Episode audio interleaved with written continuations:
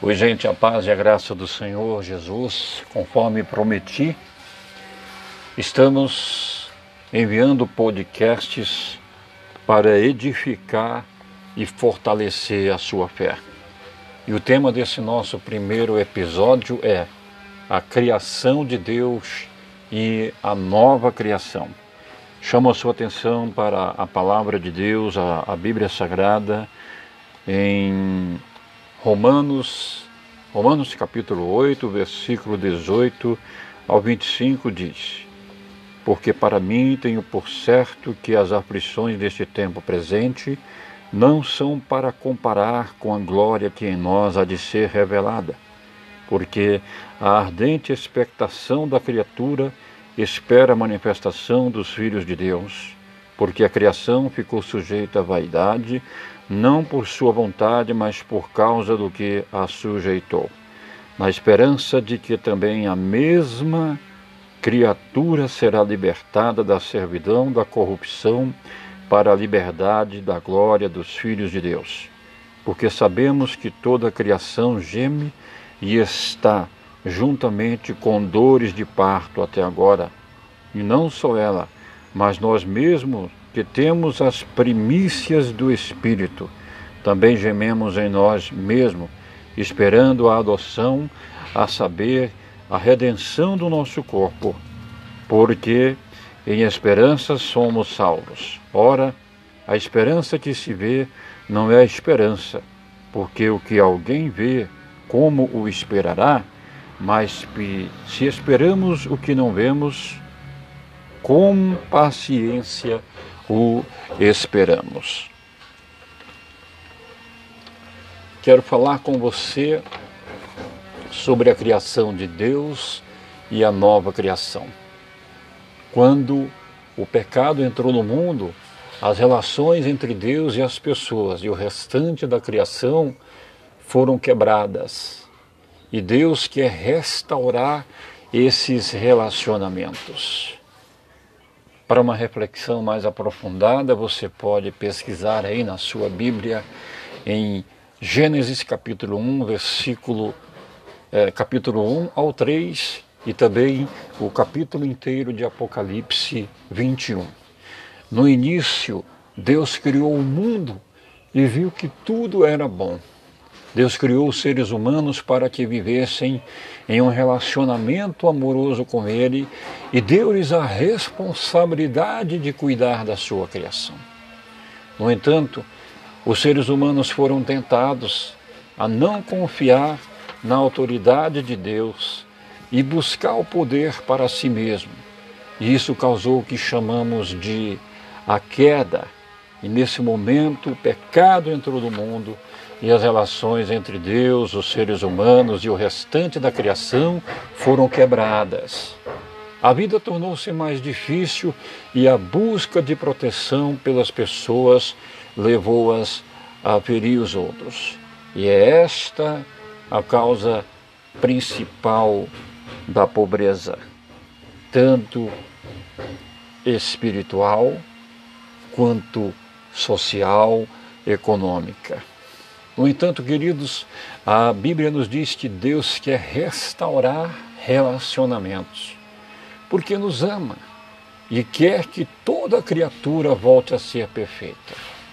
Nós temos histórias bíblicas como a de Abraão, Moisés e da nação de Israel no Antigo Testamento, que contam-nos como Deus se aproximou de seres humanos outra vez buscando um relacionamento com eles.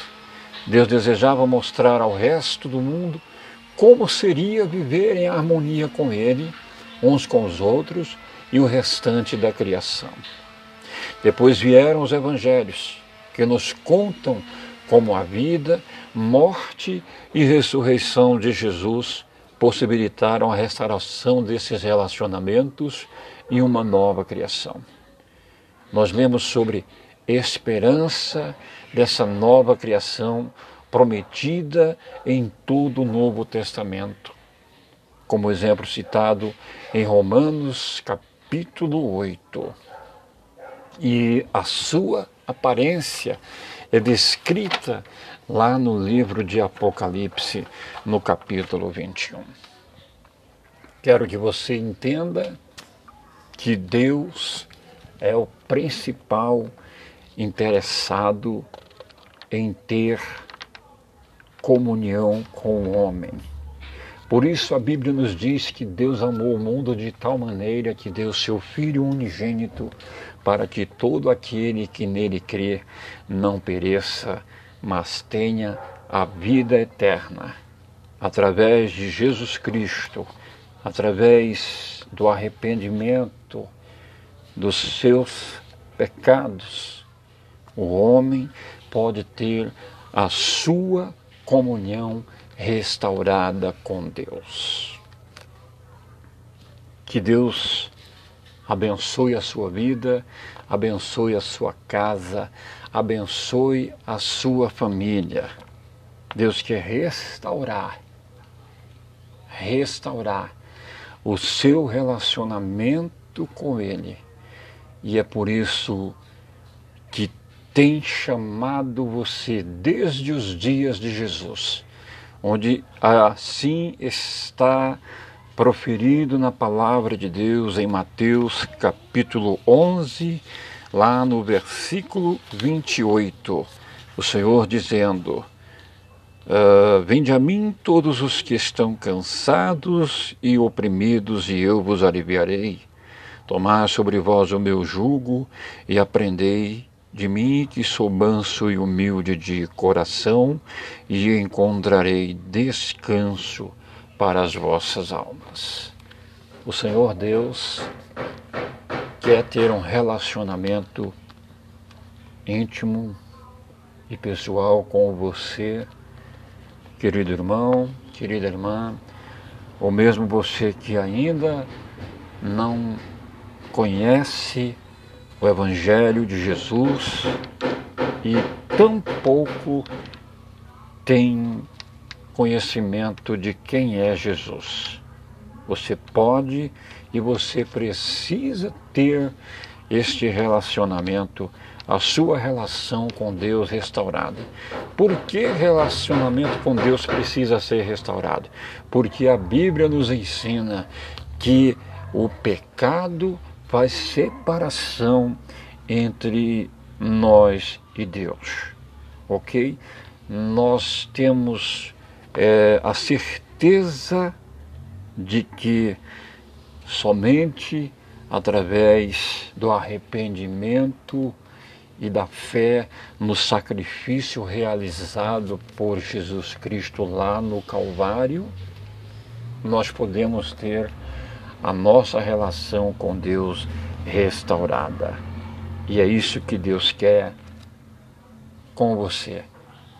Um relacionamento restaurado. Um relacionamento de comunhão. Comunhão com Deus, comunhão com o próximo e comunhão com as coisas criadas por Deus. Amém? O pecado separa o homem de Deus. O pecado separa o homem de Deus. Mas o arrependimento, a crença, a fé no sacrifício realizado por Jesus Cristo no Calvário pode restaurar a comunhão do homem com Deus. Eu convido você, se você deseja confessar a Jesus os seus pecados, receber Jesus como Senhor e como Salvador da sua vida, aí onde você estiver, creia que há poder no nome e há poder no sangue de Jesus Cristo para purificar pecados. A santa palavra de Deus, a Bíblia nos diz que se tivermos comunhão uns com os outros, o sangue de Jesus Cristo nos purifica de todo pecado. Senhor Deus, eterno Pai, em nome de Jesus Cristo, eu quero te apresentar, Senhor, este homem, esta mulher, este jovem, esta criança, ó Deus, que através dessa palavra, que ouviu esta palavra e que por ouvir a tua palavra creu, Senhor, que há poder no nome e no sangue de Jesus Cristo para purificar pecados. Que o Senhor a receba, Senhor, na tua bendita graça. Perdoe os seus pecados, perdoe as suas iniquidades e escreva o nome desta pessoa no livro da vida, em nome de Jesus. Amém. Que Deus abençoe a sua vida, a sua casa, a sua família.